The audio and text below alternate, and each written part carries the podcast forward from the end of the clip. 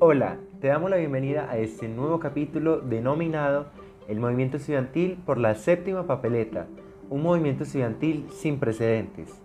Quédate para que aprendas más sobre la historia política colombiana.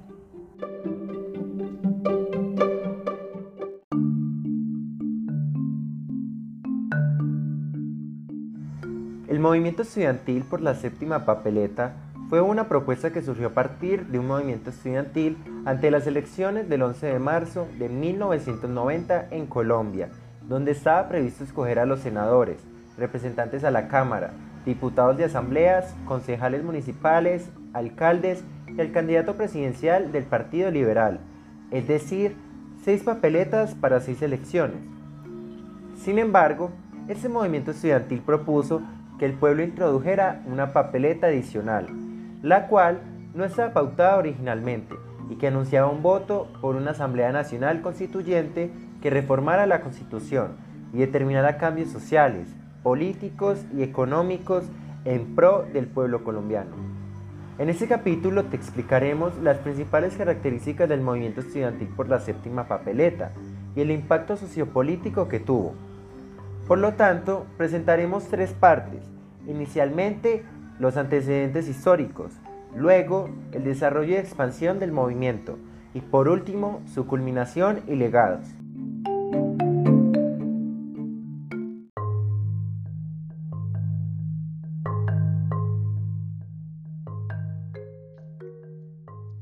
Para comprender el surgimiento del movimiento estudiantil por la séptima papeleta, inicialmente hay que adentrarse al contexto histórico que estaba viviendo el país a finales de la década de los 80. Había un sistema jurídico petrificado, un sistema político bloqueado. Además, condiciones deplorables como la pobreza, la desigualdad, el desempleo, las tasas de mortalidad infantil, los bajos niveles de educación, las escasas oportunidades laborales en las ciudades, el abandono del campo y los diferentes tipos de violencia como el narcoterrorismo, las acciones de los grupos armados al margen de la ley, la corrupción del Estado, el abuso del estado de sitio y el asesinato de líderes políticos. Todas estas situaciones demostraron al gobierno que el país estuvo a punto de salírsele de las manos. Evidentemente, Colombia estaba sufriendo de una grave enfermedad que se expresaba en múltiples formas de violencia, abandono y corrupción estatal, y dicha enfermedad estaba carcomiéndose su tejido social y soberanía. Por esos motivos, ante un panorama desalentador, un gran número de estudiantes universitarios, apoyados por sus profesores, empezaron un movimiento estudiantil con enfoque social, político y jurídico Dicho movimiento surgió de manera espontánea y se manifestó públicamente por primera vez en la Marcha del Silencio, la cual tuvo lugar el 25 de agosto del 89, una semana después del magnicidio de Luis Carlos Galán.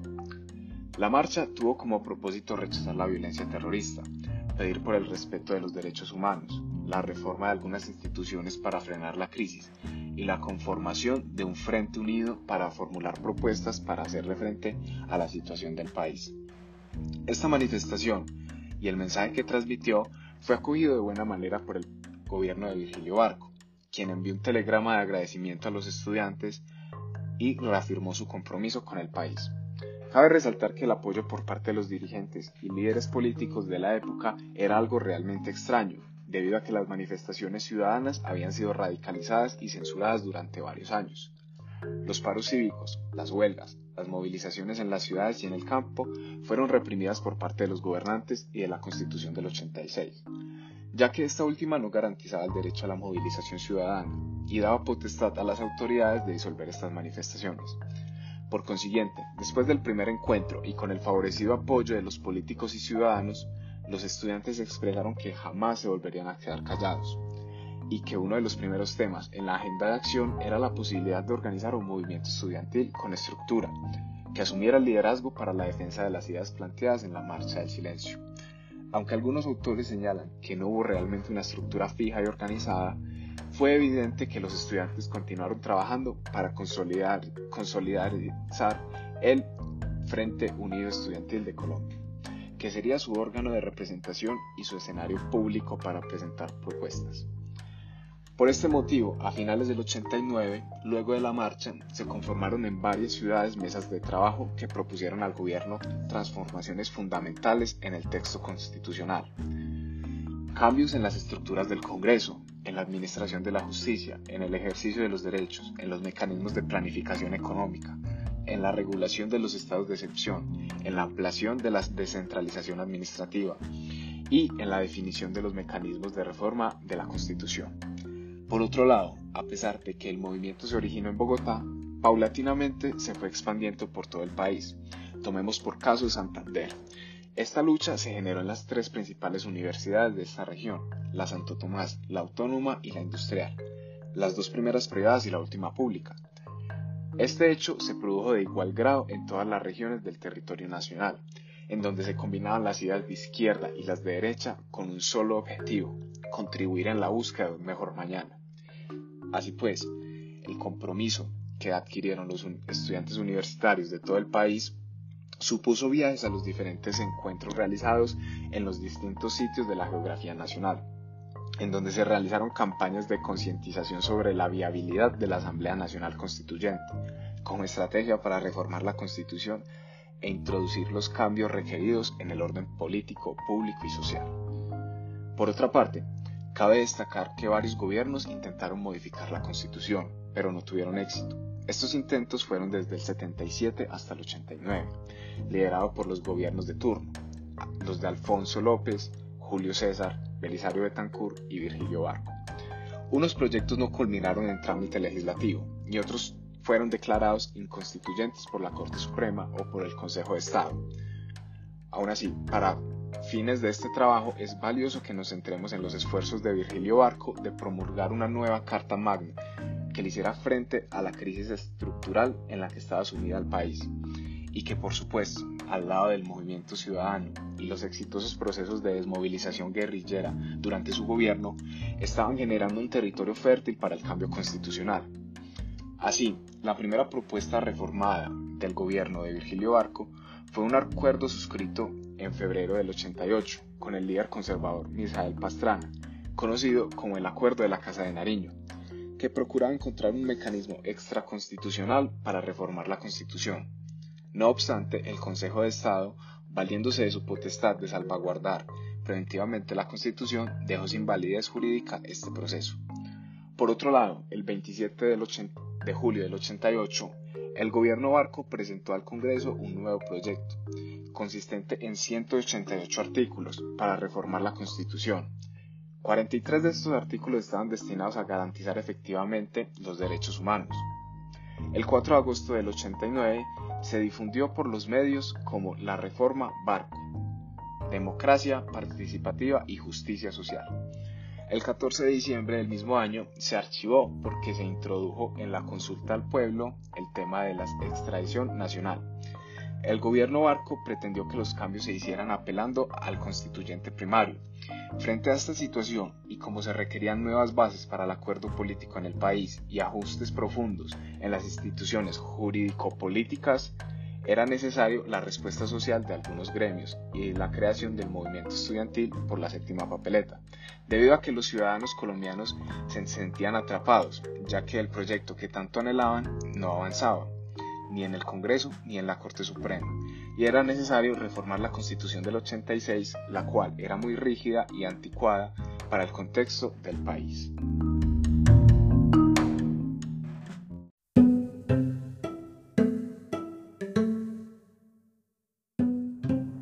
Estudiantes y profesores universitarios propusieron que en las elecciones ordinarias del 11 de marzo de 1990 el pueblo introdujera una papeleta adicional en la cual se expresara a favor de la convocatoria a una asamblea constituyente. Esa propuesta informal fue repartida en las calles y difundida por medio de periódicos para que la gente las recortara y las metiera en las cajas de votación. Sorpresivamente, el 11 de marzo de 1990, aproximadamente 2 millones de papeletas se depositaron a favor de la convocatoria. Aunque este hecho político no tuvo consecuencias directas debido a la informalidad de la propuesta, ya que el Consejo Electoral no contabilizó la papeleta adicional, los estudiantes que eran parte del movimiento contabilizaron los votos en una bodega y desde allí emitieron un comunicado informando que había un total aproximado de 2 millones de séptimas papeletas. Luego el presidente Barco dictó el decreto 927 del 3 de mayo de 1990, donde ordenaba a la organización electoral contabilizar los votos que se produjeran en las elecciones presidenciales del 27 de mayo de 1990 para integrar una asamblea constituyente. Tras el amparo constitucional, se convocó a las elecciones presidenciales ordinarias el 27 de mayo de 1990. Allí, un reducido número del censo electoral vigente se expresó mayoritariamente a favor de convocar una Asamblea Nacional Constituyente que cambiara la Constitución de 1886. Por tanto, el 7 de agosto de 1990, el recién electo César Gaviria expidió bajo estado de sitio el decreto 1926 de agosto 24 de 1990 para convocar a una asamblea constitucional y donde regulaba también lo relativo a su conformación. Posteriormente, la Corte Suprema por unanimidad había propuesto la inexequibilidad del decreto. La mayoría de la Corte lo encontró parcialmente inexequible, pues declaró inconstitucional las limitaciones que el gobierno le había impuesto a la Asamblea. Por ese motivo, se puede afirmar que fue la Corte la que transformó la Asamblea Constitucional en Asamblea Nacional Constituyente, cuando declaró inconstitucional el temario que el gobierno le había establecido a los constituyentes para sus deliberaciones. Las elecciones se realizaron el 9 de diciembre de 1990 y se contabilizaron un total de 3.700.000 votos. Paradójicamente, el entusiasmo que acompañó el impulso por la reforma no perduró para acompañar la elección de los constituyentes, ya que la abstención fue del 70%. No obstante, se dio un fenómeno muy interesante, puesto que el amplio espectro ideológico y político que resultó elegido se contradecía con la historia colombiana que había presenciado la repartición del poder entre los dos partidos tradicionales.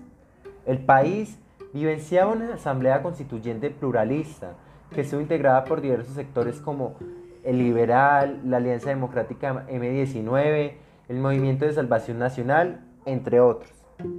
Desde luego, la diversidad de fuerzas participantes dotó de legitimidad a la Asamblea para realizar los profundos cambios que se tenían previstos y hacer frente a la violencia que aquejaba al país. Ciertamente la Asamblea pretendió promulgar una constitución que fuera duradera, pero no mediante procesos autoritarios, la apuesta fue por mayor democracia.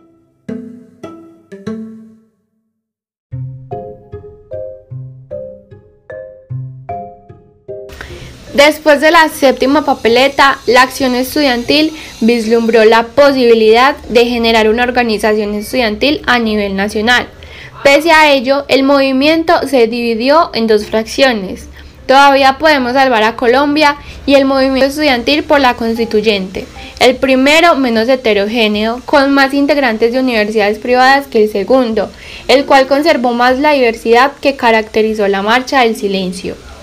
Aunque las diferencias eran más de forma que de fondo, hubo varias en relación con la conformación de la Asamblea Nacional Constituyente. Para todos era claro que debía estar constituida por todos los sectores del país, pero era difícil definir cómo conformarla y cómo lograr la representación equitativa, incluida la de los estudiantes. A partir de entonces, la acción del movimiento dependió de la coyuntura del país. En septiembre de 1990, en Medellín, después de la elección presidencial de César Gaviria, se realizó el segundo encuentro nacional estudiantil por la constituyente. El primero se había realizado en Bogotá en mayo del mismo año. Para quienes participaron, el segundo encuentro resultó ser el inicio del fin del movimiento estudiantil. El centro de la disputa fue el rol que los estudiantes debían tener en la Asamblea Nacional Constituyente, que en todo caso el decreto 1926 de 1990, expedido por el gobierno entrante, había reglamentado en cuanto a la forma de elección de sus miembros y al temario de reforma constitucional. Finalmente, la votación de los estudiantes y la elección de los miembros, que se dio en diciembre de 1990, tuvo como consecuencia una sola curul, la de Fernando Carrillo. Así, el movimiento estudiantil, impulsado desde su origen por la diversidad de orientaciones ideológicas y la prevalencia de los valores democráticos, como la participación ciudadana, logró con la consolidación de la Carta Política la reconstrucción de una nueva patria, en la que el pueblo fuera escuchado a través de la aceptación e integración de todos los sectores del país. Notablemente, el movimiento estudiantil por la séptima papeleta sirvió como catalizador de las fuerzas que exigían un cambio frente al oscuro momento que pasaba el país durante los 80 y materializó los intereses y aspiraciones conjuntas que procuraban la estabilidad económica y social, teniendo en cuenta los anteriores e infructuosos esfuerzos por transformar la realidad del país.